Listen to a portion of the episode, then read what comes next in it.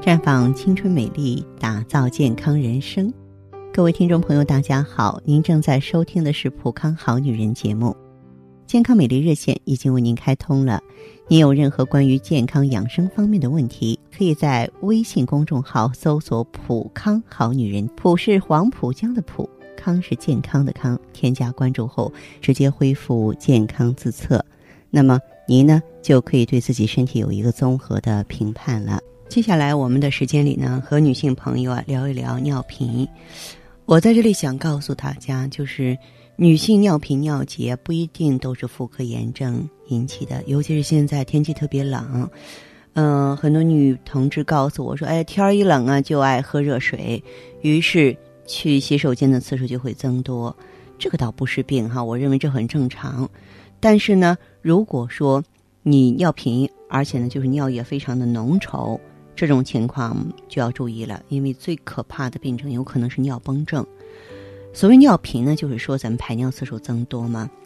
正常人啊，每天日间呢平均排尿是四到六次，晚上这个睡觉之后呢是零到二次。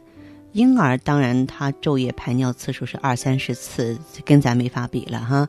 就是说，如果说你排尿次数超出了这个范围，那就属于尿频了。那关于女性呢，引起尿频的原因挺多的，比如说饮食性尿频。如果尿频呢，这个发生啊，而且呢尿多，没有其他异常的表现，你首先要注意是不是喝水太多了啊，尤其是爱喝茶的人，更可能容易发生尿频。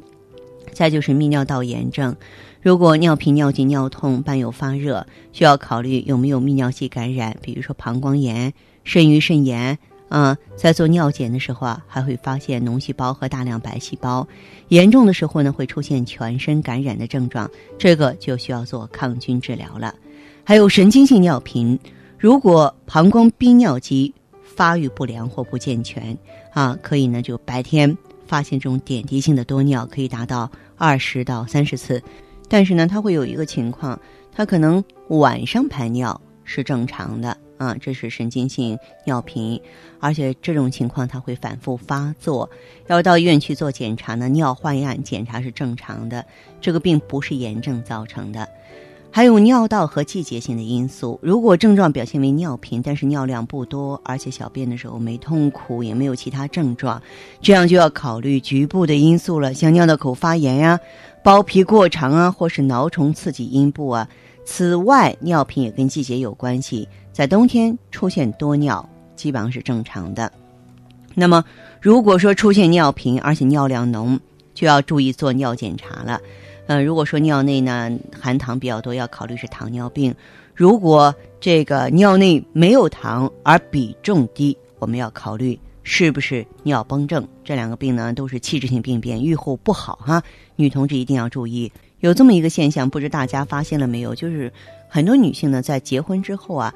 往往容易发生尿频的现象，除了极少数是因为尿道感染所导致的，大多数情况下呢是由于正常的生理变化所造成的。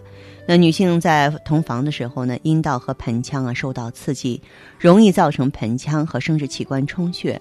因为膀胱和尿道与阴道之间的距离比较近，当生殖器官充血的时候，压迫膀胱就会出现老想排尿的感觉。